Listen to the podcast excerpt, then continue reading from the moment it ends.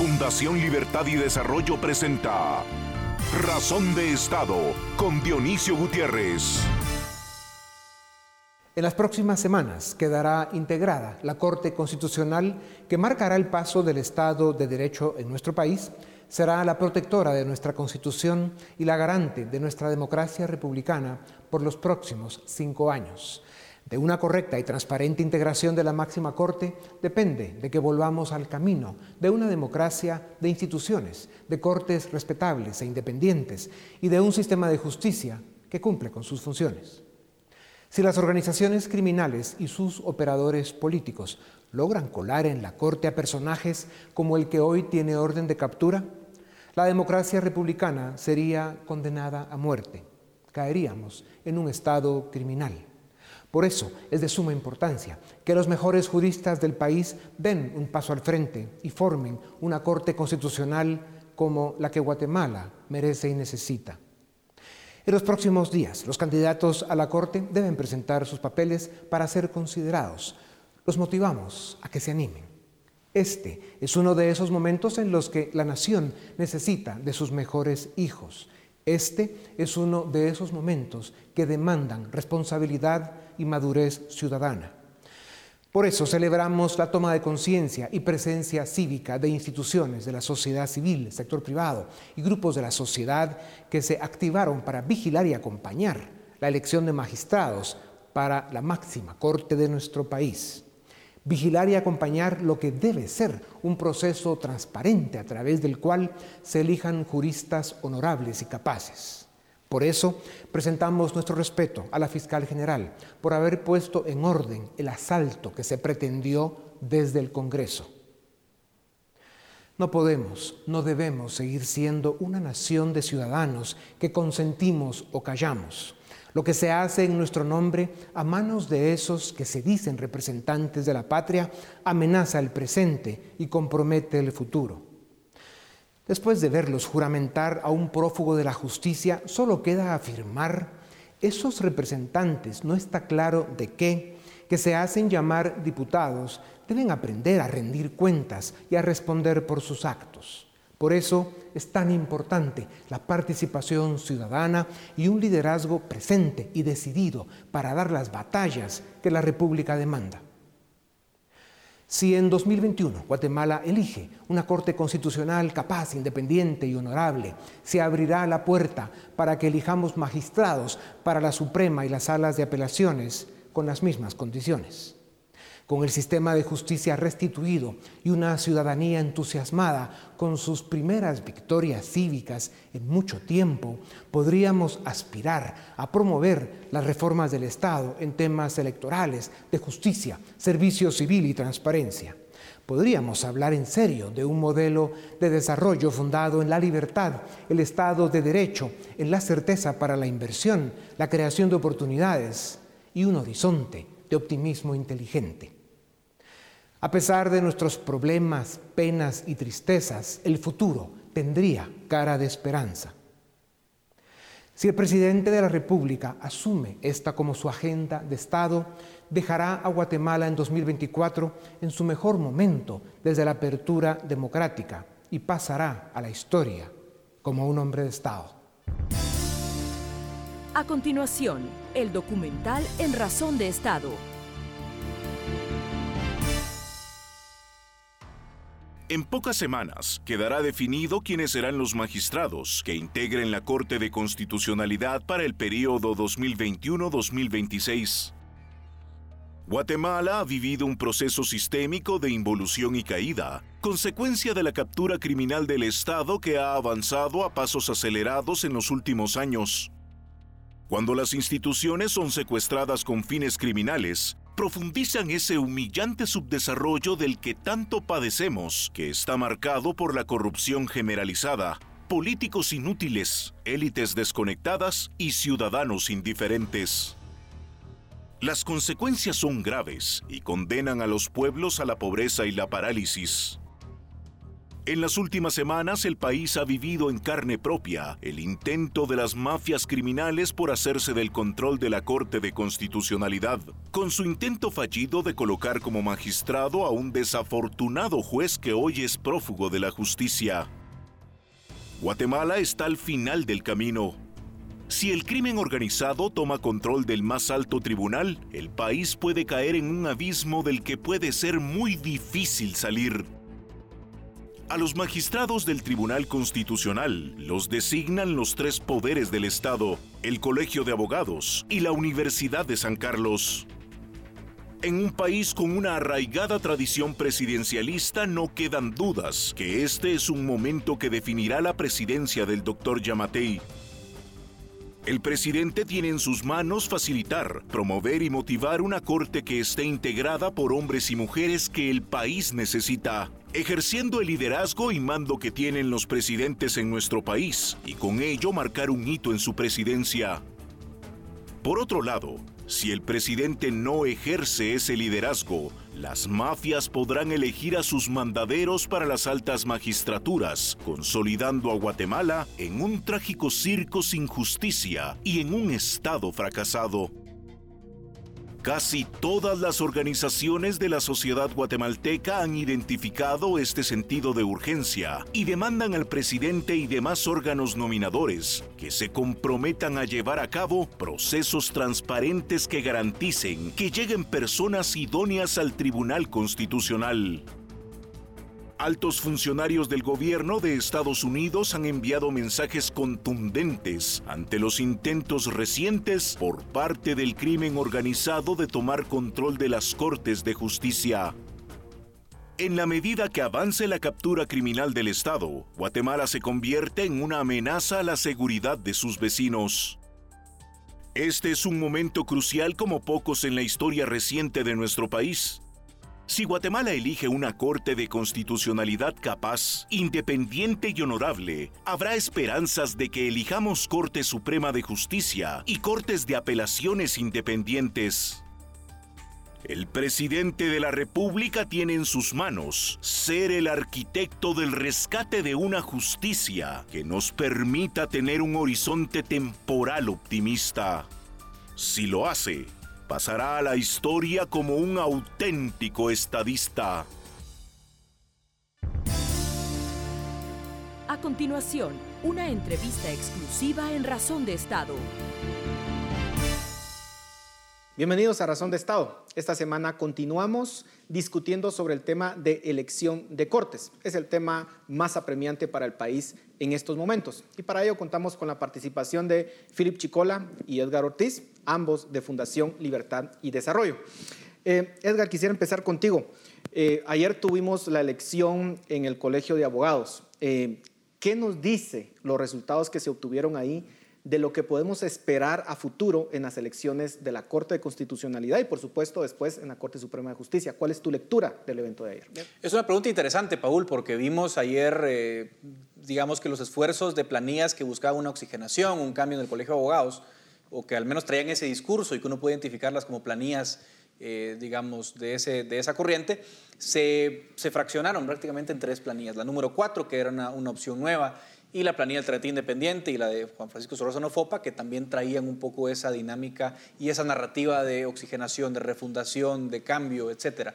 Y luego teníamos planillas tradicionales, grupos como Conamis, grupos como el de Luis Fernando Ruiz, como el de Estuardo Galvez, que finalmente son estructuras, digamos, con más tiempo, con redes en, en todo el país, algunas de ellas con vasos comunicantes con el Estado, que no hay que olvidarlo, el Estado es un gran empleador de abogados y hay muchas redes que se construyen alrededor de planillas en el Colegio de Abogados casi como una bolsa de empleo. Y eso es importante destacarlo porque luego son aquellas estructuras que ganan tracción. Dicho eso, de cara a la elección de magistrados de Corte de Constitucionalidad, que, tendrá lugar en el Colegio de Abogados, esto nos dice un poco cómo puede ser ese panorama. Y creo que la elección de las planillas independientes debe ser que la unión hace la fuerza y que no hay suficientes votos para competir en demasiadas planillas. Eh, por ejemplo, ya tenemos que Alternativa Independiente va a postular al doctor Eduardo Mayora Eh, pero también se oye que el, exministro de Gobernación Francisco Rivas se va a postular por otra planilla. Podríamos ver algo parecido a lo de ayer, que se fragmente el voto en esas dos estructuras pequeñas y que luego maquinarias como la Luis Fernando Ruiz, como la de Conamis, como la de Estuardo Galvez, logren en pocas planillas eh, reunir suficientes votos para ser ellas las que se compitan en segunda vuelta el cargo a la magistratura de la Corte de Constitucionalidad. Eh, recordemos que ya hay una apuesta en la mesa, estamos hablando del magistrado actualmente de la Corte Suprema de Justicia, Néstor Vázquez, quien va a buscar, obviamente, comunicarse con esas estructuras y lograr, eh, en todo caso, el asiento para la Corte. Philip, tenemos un antecedente y es que del Colegio de Abogados sale precisamente el juez Moto, alguien que ha sido sumamente cuestionado con procesos penales en su contra.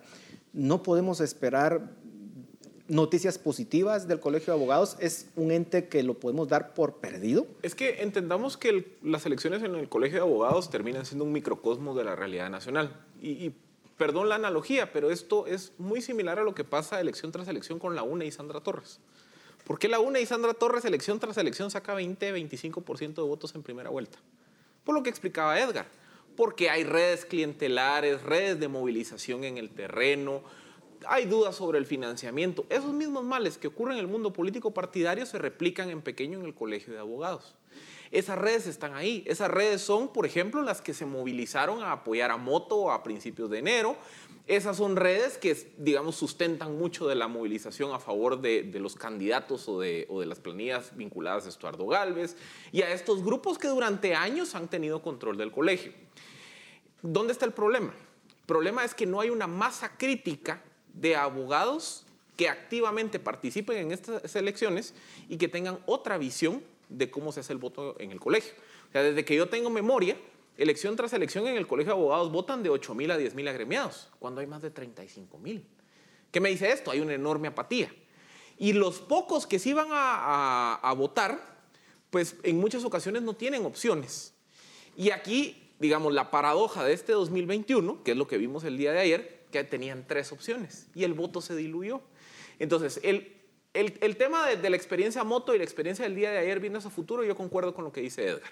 Y es, si esa masa crítica de 3.000, 3.500 abogados que quieren un cambio en el colegio, que están comprometidos con independencia en el sistema de justicia, con elegir jueces no cuestionados, no vinculados a la corrupción y crimen organizado, creo que es importante plantearles un candidato de consenso. De lo contrario, divide et impera, dirían por ahí.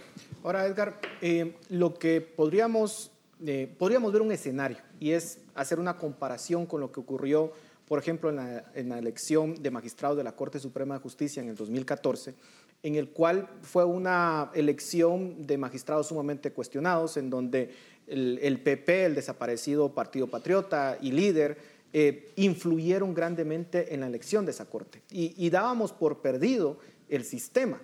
Eh, pero luego entra un actor como CICIG y básicamente eh, desbarata los planes que tenían en su momento. Si sale mal la elección de Corte de Constitucionalidad, que luego daría paso a la elección de la Corte Suprema de Justicia y de las salas de apelaciones, ¿cuál es la perspectiva para Guatemala? Eh, tendríamos esa segunda oportunidad que tuvimos en el 2014 con la CICIG. ¿Cuál es el escenario que se pueda plantear? Difícil, Paul, porque lo que pasó en ese momento, como yo lo planteas, es que la elección de Corte Suprema de Justicia y salas de apelaciones ocurre en octubre de 2014. Por cierto, se suspende esa elección, se prolongan también los cargos, pero solamente un mes, no como ahora que llevamos un año y medio sin elegir. Entonces se pierde la batalla por las Cortes en 2014 pero es hasta 2016 que se da la elección de Corte de Constitucionalidad y 2015 en medio. 2015 en medio permitió que se depurara el sistema, que un Manuel Valdizón se cayera, que era el virtual ganador de la presidencia, y esa reconfiguración fue la que dio lugar a que la CC no cayera en las mismas manos que la Corte Suprema de Justicia. Eh, hay un ingrediente adicional que también deberíamos tomar en cuenta. La Corte Suprema se pierde en el 2014, en mi opinión, porque la Corte de Constitucionalidad en aquel momento fue timorata. Fue timorata porque en un primer término dijo, sí, voy a frenar la elección porque hay demasiados indicios de que hay irregularidades, pero al final en la resolución última se hace para atrás la propia CC y dice, no, no, no, eh, que esto se nombre, que no podemos meternos en ese proceso. Y ya todos sabemos, eh, tiempo después, que la CICIG nos demuestra que, como dijo Roxana Valdetti, fue una corte que se eligió alrededor de una cama de un hotel. Entonces, ¿qué lección saco yo limpio también y, saco también como conclusión de lo que puede pasar ahora? Si la elección de CC, obviamente es una elección que tiene lugar en varios, eh, en varios órganos, si sale mal, habría que ver qué actitud toma ahora esta actual magistratura de la propia Corte de Constitucionalidad. ¿Se animará a suspender eh, el nombramiento de sus propios magistrados? Es posible, ya lo vimos con Minor Moto. Imaginémonos que lo de Minor Moto se replica en, en, varios escenarios. Podemos tener un escenario muy convulso, muy complejo, en el que la CC otra vez va a volver a asumir toda la atención y se va a volver otra vez un protagonista de la realidad nacional. Ahora, Philip, si estas mafias, si estas redes de corrupción logran ese control de las cortes, tanto de constitucionalidad como la Corte Suprema de Justicia, insisto, ¿cuál es el panorama para Guatemala? Porque no tenemos un actor como se sigue en esta ocasión. Apaga y vámonos. Es que si toman control de la Corte de Constitucionalidad, miren, esto se viene en efecto dominó. Tomando control de la CC, el siguiente paso es tomar control de la Corte Suprema de Justicia y salas de apelaciones.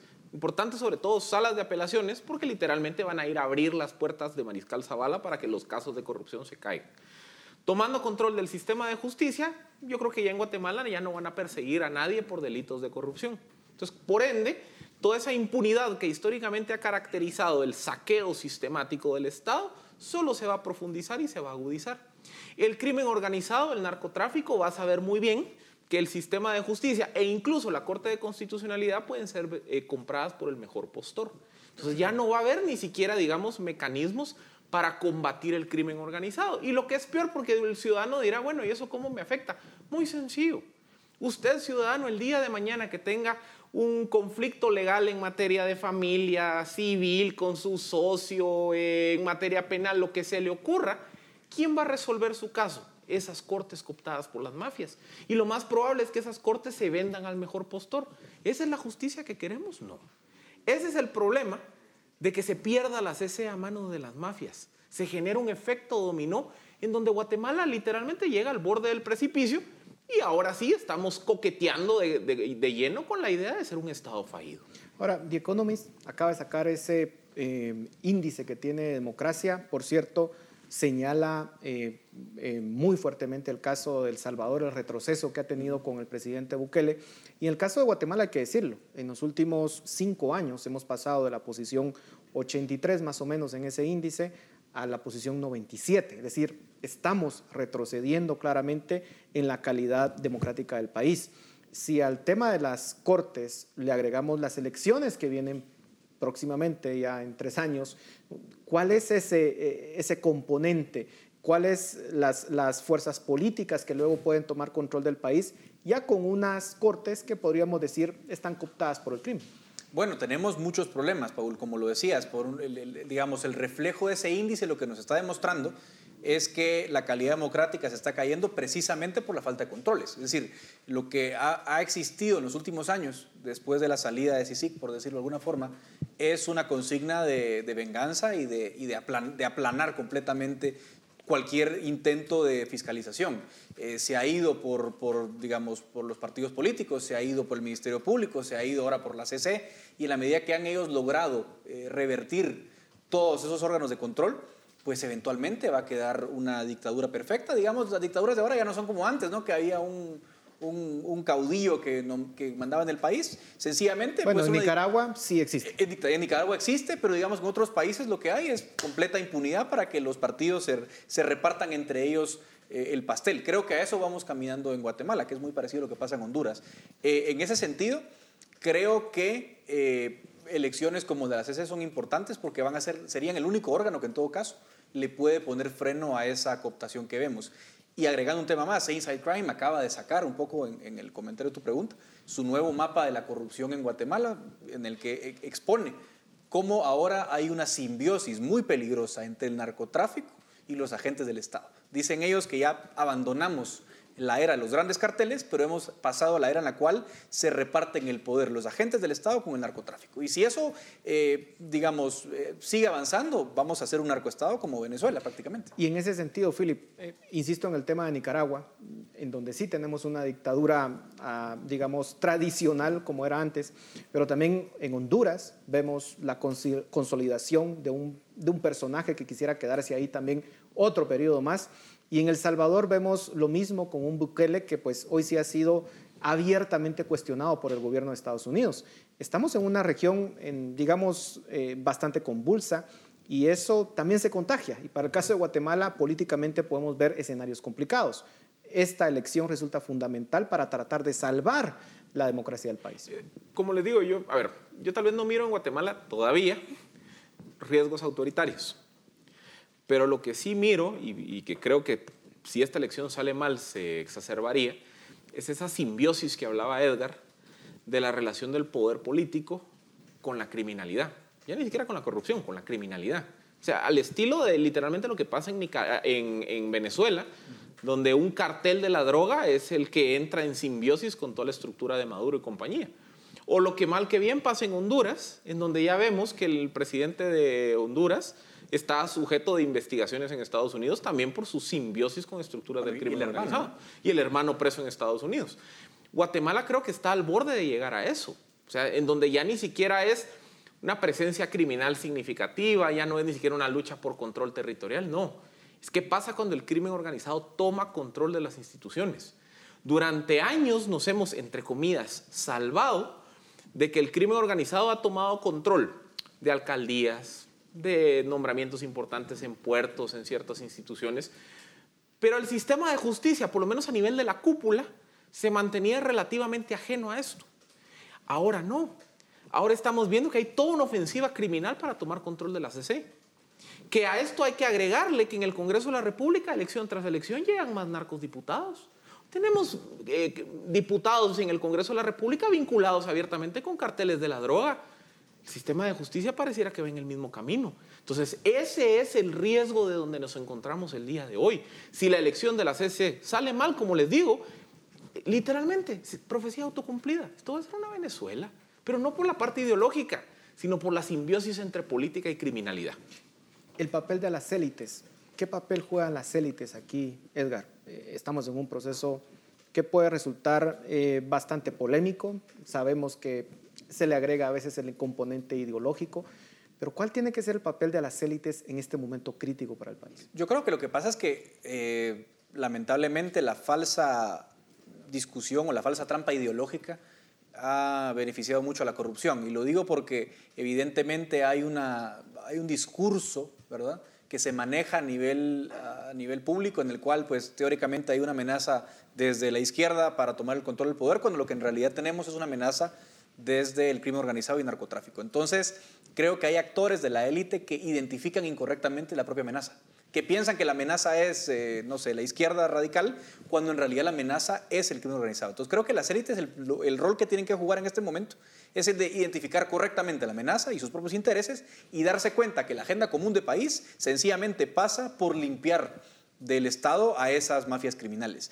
Mientras no abandonemos esa, falsa trampa ideológica, yo creo que las élites van a jugar un rol que han jugado hasta ahora, de división. Unos van por un lado, otros por el otro, por el temor hipotético de que la amenaza es ideológica cuando no lo es. Y con lo que dice Edgar, vean, en el 2015 se hace un análisis sobre el financiamiento de campañas en Guatemala y se dice 50% viene de la corrupción, 25% del crimen organizado y 25% solo de las élites tradicionales. Obviamente no hay estudios previos para decir cómo era eso en los 90, 80, pero podemos decir que las élites tradicionales han perdido, digamos, cuota en cuanto al financiamiento de la política en el país. ¿En qué se ha traducido eso? Muy sencillo. Se aprueba el presupuesto abortado del 2021 y ahí literalmente se abrían los chorros de los negocios de corrupción, consejos de desarrollo, infraestructura pública y demás. El crimen organizado es más sigiloso, como les digo, el crimen organizado se contenta teniendo control de municipalidades, de gobernaciones, de espacios importantes en puertos, fronteras y demás. ¿Qué ha pasado con las élites tradicionales? Veamos temas de interés de las élites tradicionales. La ley de infraestructura. ¿Cuánto tiempo lleva a estar eh, soñando el sueño de los justos en el Congreso de la República? Dos años, fácil. Y, y seguramente esto va a ser la historia nunca acabar. O la agenda de reactivación económica después de COVID. O sea, antes creo que la economía mundial se va a recuperar de que el Congreso responda a, a, a intereses empresariales Afortunadamente tenemos remesas. el punto aquí es que también te estás dando cuenta que el poder real de las élites está mermando. Porque lo que ha ocurrido es que el crimen organizado y los actores de la corrupción cada día toman más control. y cada día se reparten el pastel solo entre ellos. Y entonces lo que tiene que también entender la élite de esta batalla es que esas élites emergentes o esos grupos emergentes de crimen organizado de corrupción, el día de mañana le van a dar una patada y los van a desplazar. Entonces, esta batalla ya ni siquiera es ética, moralidad, idealismo, no. Esta tiene que ser una batalla por supervivencia, porque si no, esos actores que nacieron de la corrupción y el crimen organizado te van a dar una patada y te van a sacar del juego. Nos quedan pocos minutos, pero quiero discutir el papel del MP hasta el momento. Vimos un, un, MP bastante diligente con el tema del juez Moto en una persecución penal. Eh, pero también hemos visto otras veces a un MP tal vez más pasivo. ¿Cuál es el papel que tiene que jugar el MP en esta batalla por salvar el país? Yo creo que un rol fundamental. En primer lugar, hay demasiada gente eh, con señalamientos criminales compitiendo por los cargos. Yo creo que con el juez Moto, es cierto, fueron diligentes, aunque llegaron un poquito tarde, pero por lo menos llegaron. Creo que el Ministerio Público tiene un rol muy importante. Al final de cuentas, también recordémonos que todo el mundo eh, pensamos que el Ministerio Público es simplemente el titular de la acción penal, el que acusa, pero recordemos que su mandato es hacer que se cumpla la ley. Entonces el Ministerio Público aquí tiene una, una tarea fundamental que se relaciona también con verificar que se cumplan los requisitos eh, de idoneidad, capacidad, honradez y demás. Y creo que tiene que jugar un rol mucho más activo. Eh, creo que, por ejemplo, el año pasado erró en ser tan timorato cuando el Congreso desobedecía abiertamente aquella resolución de la Corte que les mandaba elegir magistrados. Entonces yo creo que viendo esa experiencia el Ministerio Público tiene que ser contundente o sencillamente no, nadie le va a hacer caso y va a estar pintado en la pared. Y yo creo que entonces tiene que elegir qué lugar quiere el MP en este, en este país. Para ir terminando, Philip, eh, en muchos de los procesos a lo que se le presta atención es al formalismo, a presentar un documento, y con esa excusa muchas veces se vetan a los buenos y se le abre la puerta a los malos. Y no se discute el tema de fondo que es la honorabilidad. ¿Cómo hacer de esa discusión la principal, de que lleguen personas sin tachas? Y ahí tenemos en este momento a la Universidad de San Carlos, tenemos al mismo presidente que va a elegir, eh, por supuesto, el, Congreso, la Corte Suprema de Justicia, el Colegio de Abogados. Esa debería ser la principal eh, el principal mensaje que se tiene que darle a la población. En estos procesos importa la, forma, pero implica, importa sobre todo el fondo. Tampoco la forma no hay que olvidarla, porque si no, no van a decir, bueno, elijo yo a puerta cerrada y, no hago ningún proceso abierto de convocar. Y es decir, yo he reconocido el valor que ha tenido la Universidad de San Carlos en los últimos días de llevar a cabo un proceso que en forma, que es lo que hemos visto hasta el día de hoy, fue abierto, se transmite todos los días las deliberaciones, se verán los requisitos, eh, cualquier eh, abogado podía presentar. Entonces tiene que traducir en algo de fondo. ¿El fondo cómo se va a traducir? La honorabilidad y la idoneidad. Es que vean, la idoneidad es qué requisitos objetivos tiene que cumplir una persona para poder estar en un cargo. Por ejemplo, un caso que siempre da debate. Un abogado defensor del crimen organizado. ¿Eso lo hace ser delincuente a él? No.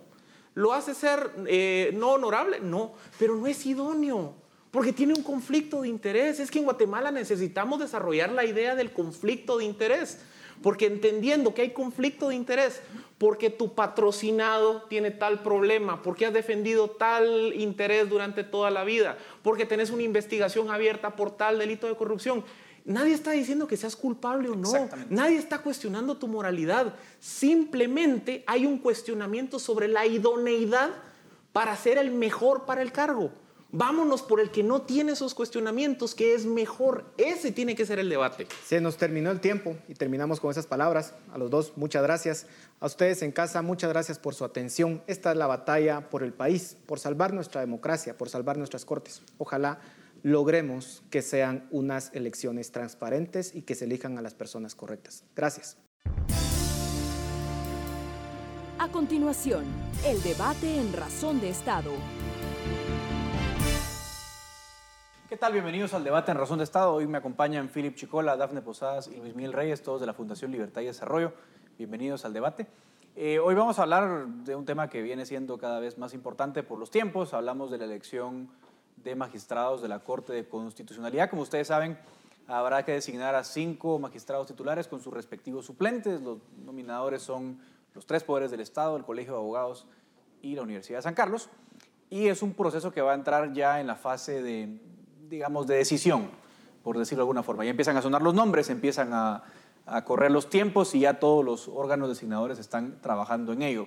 Pero quizás lo más importante, Philip, quisiera empezar contigo, es que la población entienda de forma clara por qué le debe importar el proceso. Pareciera ser que es un tema de abogados, pareciera ser que es un tema de, digamos, eh, tan lejano de la población, pero ¿por qué, a la, ¿por qué a la gente debería importarle tanto quiénes van a estar sentados en los próximos cinco años en esa corte, Philip? Es muy sencillo. La Corte de Constitucionalidad es el máximo eh, tribunal dentro del sistema de justicia, en este caso de justicia constitucional de Guatemala.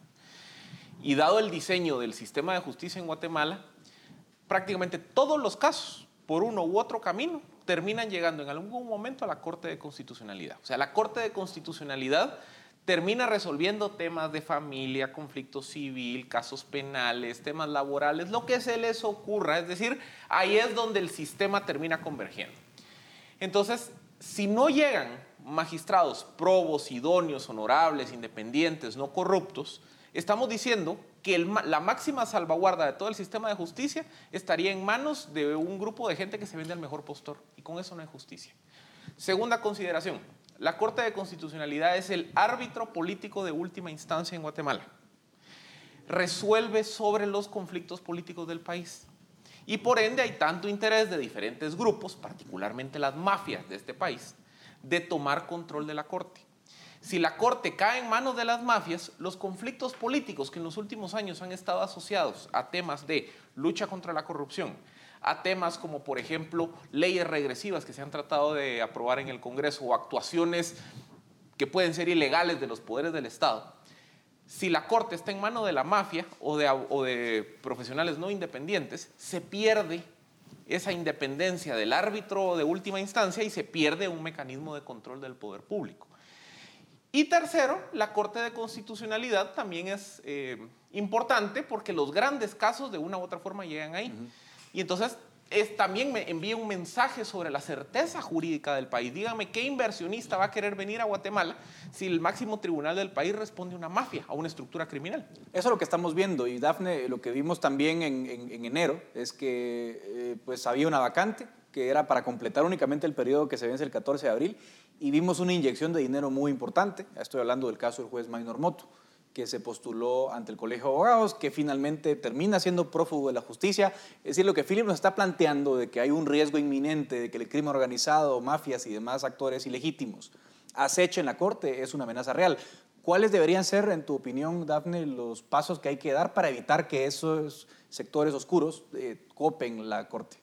Edgar, es una discusión muy importante que la que tenemos que hacer los ciudadanos respecto al país, en el que, el tipo de país en el que queremos vivir. Si queremos vivir en un país, como describe Philip, que las cortes, las máximas cortes, están cooptadas por grupos criminales o por grupos ideológicos que responden a intereses específicos, o si queremos vivir en un sistema donde se garantiza la certeza jurídica, el Estado de Derecho y la garantía a todos nuestros derechos y libertades individuales. Si la opción la que queremos es la segunda, entonces tenemos que garantizar un proceso de elección transparente, un proceso de elección en el que los sectores eh, sociales estén involucrados en la discusión. Y no solo un proceso en el que los eh, entes nominadores eh, y los entes que proponen a los candidatos sean eh, honestos y transparentes en la forma en la que escogen a estas personas. El presidente ha decidido no hacer un proceso público eh, para nombrar un magistrado a la Corte de Constitucionalidad y esto es, un, esto es un problema, esto es problemático porque entonces hay una especie de supuesto de que estas personas que nominan o, tienen la, o, estas instituciones que nominan candidatos a la,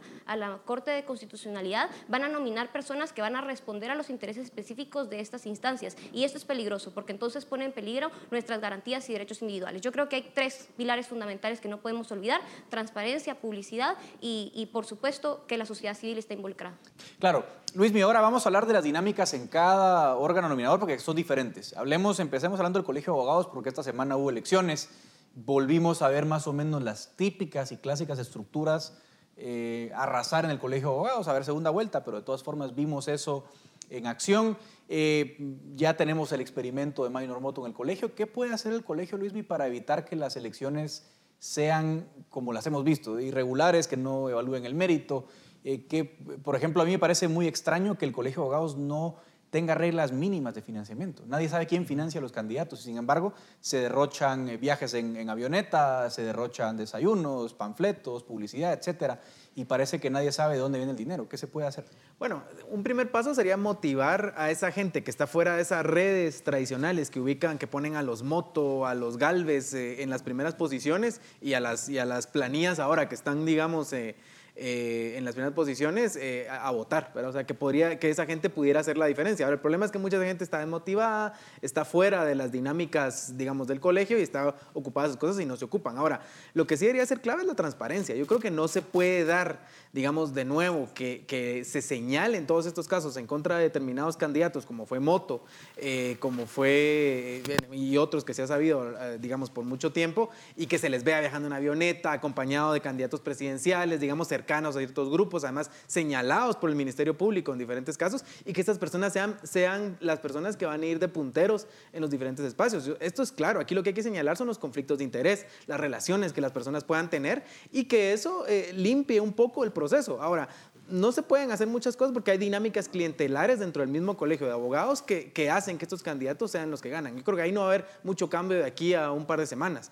Pero lo que sí es que si se señalan y los medios de comunicación continúan con su labor de señalar a esos candidatos que tienen conflictos de interés claro, que tienen problemas incluso con la justicia o casos que no han resuelto con la justicia, pues ahí algo se puede hacer. Ahora, yo la verdad tampoco soy muy optimista en ese sentido, no creo que nada vaya a cambiar de aquí a dos semanas. Ahora, Philip, por ejemplo, se habla un montón de que hay que participar, los abogados tienen que salir. Vimos la elección esta semana de Junta Directiva y Tribunal Nor, votaron más o menos 10 mil abogados, hay colegiados activos más de 31 mil, entre abogados y también profesionales de otras eh, disciplinas afines.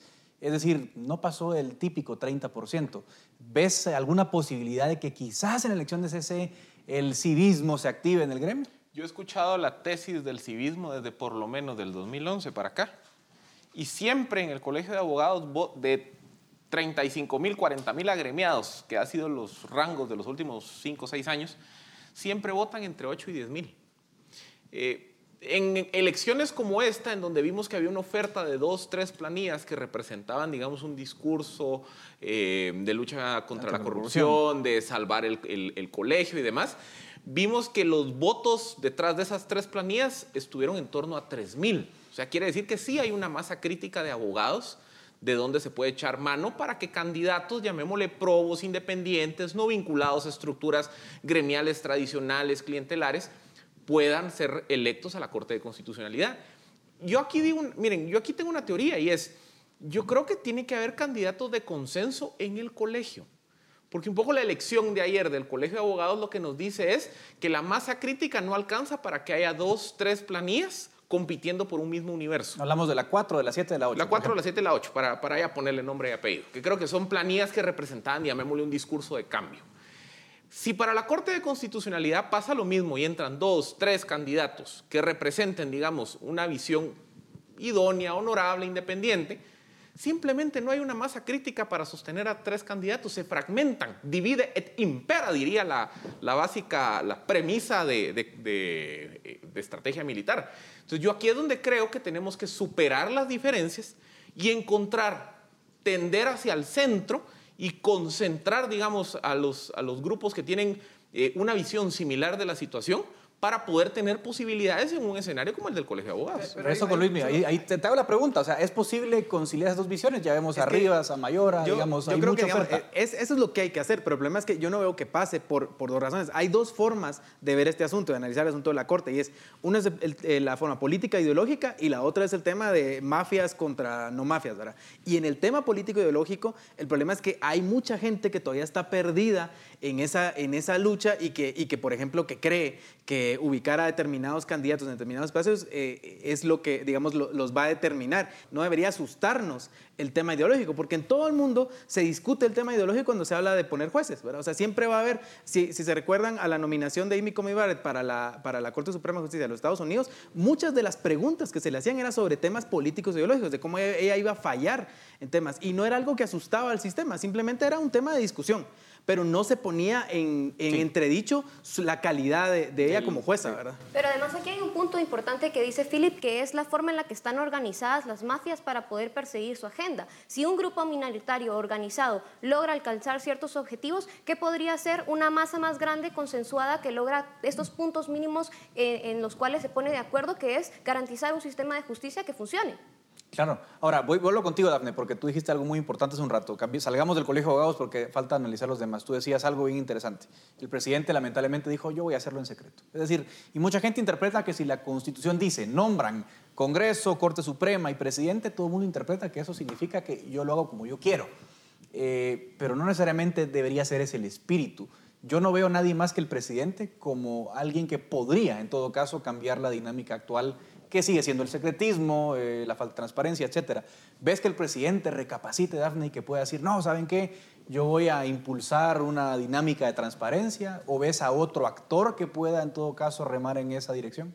Eh, yo creo que el presidente debería ser quien lidera este tipo de cambios. Hemos mencionado ampliamente que el presidente en un sistema presidencialista como lo es Guatemala es el gran líder y el gran aglomerador de estas ideas consensuadas entre los diferentes sectores sociales. Lamentablemente hemos visto que el presidente parece que tiene una suerte de, estar cerrado frente a estas opiniones diversas que existen dentro de la sociedad y hay actores como el vicepresidente que dicen, presidente, por favor, hagamos un proceso abierto. Yo creo que es importante que el presidente escuche estas voces en todos los sectores de la sociedad y que responda a las demandas ciudadanas de garantizar un proceso transparente. Si no, de lo contrario, vemos un sistema de incentivos perversos en el que los actores políticos nombran a los actores judiciales y entonces hay un claro conflicto de interés y si queremos garantizar una justicia independiente, tenemos que garantizar un proceso en donde no haya secretismo en el nombramiento. Por ejemplo, yo quisiera reconocer el trabajo que está haciendo el Consejo Superior Universitario de la Universidad de San Carlos de Guatemala. Porque a pesar que la ley o la constitución no les obliga a seguir un determinado proceso, ellos básicamente han establecido una metodología muy similar a comisión de postulación, que digamos es el, estándar de cómo se evalúa los procesos en Guatemala. ¿Qué hicieron ellos? Hicieron una convocatoria abierta están en, un proceso público que ustedes se pueden conectar todos los días a ver las transmisiones en vivo, en donde evalúan los expedientes de los, de los abogados que presentaron sus candidaturas. Y empiezan a hacer una evaluación como si fuese una comisión de postulación. Entonces, ¿es eso una garantía de que va a resultar electo el mejor, el, el más pro? No necesariamente, pero sí envía un mensaje de transparencia, apertura, cuando la forma del proceso se reviste de todos estos mecanismos en donde es abierto, donde cualquiera puede ver la deliberación, en donde yo puedo ver cuáles son los criterios que están evaluando. O sea, la forma importa mucho en estos procesos. Ahora, y eso voy, digamos, el Consejo Superior Universitario, saber quién va a terminar nombrado, no lo sabemos. Pero al menos podemos incluso hacer un trabajo desde la sociedad civil y decir, miren, ¿por qué fulano y no sultano obtienen un mejor punteo, por qué estos miembros del Consejo votan así. El Consejo de Ministros no parecía la misma dinámica, pero Luismi, encima dos temas más. La, la OEA vino a Guatemala por pedido del presidente y uno de los puntos que dijo la OEA fue, miren, entablen un proceso transparente de designación de magistrados. Parece que cayeron en saco roto esas palabras. Y te doy otro actor clave que no hemos mencionado, el Congreso. En el 2016 el Congreso dijo, miren, Claro, los tiempos eran otros, el espíritu de los tiempos era la lucha contra la corrupción, etc. Y en aquel tiempo se hizo una comisión multipartidaria, es decir, había un diputado de todos los partidos fungiendo como comisión de postulación. Ahora lo que vemos es a la Junta Directiva que una de las demandas de la plaza era la renuncia a la Junta Directiva. Y va a ser esa Junta Directiva la que filtre el proceso. ¿Qué va a pasar? Una junta directiva cuestionada, que tiene personajes ahí muy cuestionados de partidos que han sido acusados por temas de narcotráfico. O sea, hay, un problema muy serio. Yo creo que, vean, no hay excusa de parte del sistema político, de tanto del presidente como del Congreso, para no hacer una elección transparente. O sea, no hay excusa, no pueden excusarse porque otros órganos, como bien señalaba Philip, lo están haciendo. Incluso el mismo Colegio de Abogados, digamos, es un proceso democrático con sus problemas, pero es un proceso que, digamos, que trata de, de tener unos tintes democráticos. Aquí lo que tiene que hacer el presidente tiene que decidirse si quiere lanzarse a los brazos digamos, de esos grupos oscuros, intereses oscuros, y poner a alguien a dedo, o si quiere hacerle caso a la comunidad internacional, a sociedad civil, eh, a sector privado y a otros grupos que están pidiendo que sea un proceso democrático abierto y que sean personas idóneas las que ocupen esos puestos. El presidente tiene que tomar una decisión, tiene que tomarla ya, eh, y no hay excusa. Pero además, Edgar, tú mencionaste este caso de 2016 y ahora, y hay un claro retroceso en el proceso que se llevó en 2016 en el Congreso y el proceso que se está llevando ahora. Si se hubiera trabajado bajo, eh, bajo esos parámetros y mejorado ese proceso que fue abierto, que se incluyó a más partidos y mejorado para esta ocasión, probablemente hubiéramos tenido un sistema o un mecanismo de votación mucho más transparente y abierto, que es lo que exige hoy en día la sociedad y los actores internacionales también. Yo, yo por eso decía, Philip, yo no apelo tanto a la, a la benevolencia de, de los de los demás, pero digamos, si yo fuera el presidente y digo, miren, mi popularidad viene para abajo, es decir, eh, vemos desde la pandemia que empezó en marzo del año pasado, su popularidad tocó, digamos, el cielo en abril y desde entonces ha venido para abajo. El presidente no goza de su mejor momento, no lo vive.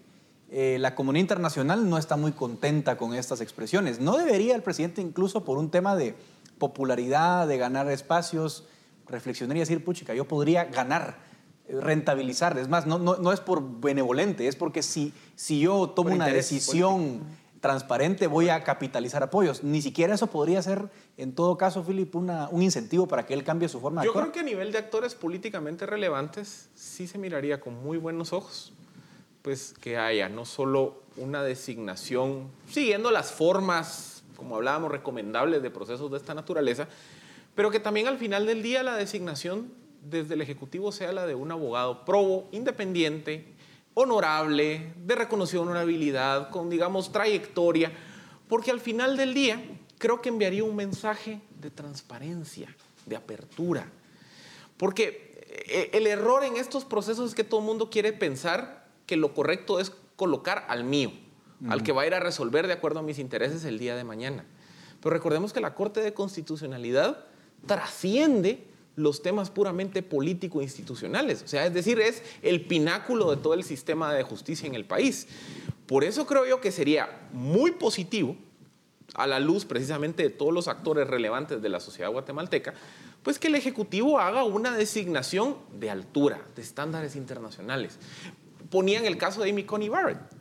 Amy Coney Barrett es una, eh, a ver, es una jurista de primerísimo nivel conservadora y digamos tiene algunas ideas que no agradan entre otros sectores, pero nadie le cuestiona sus credenciales académicas y profesionales.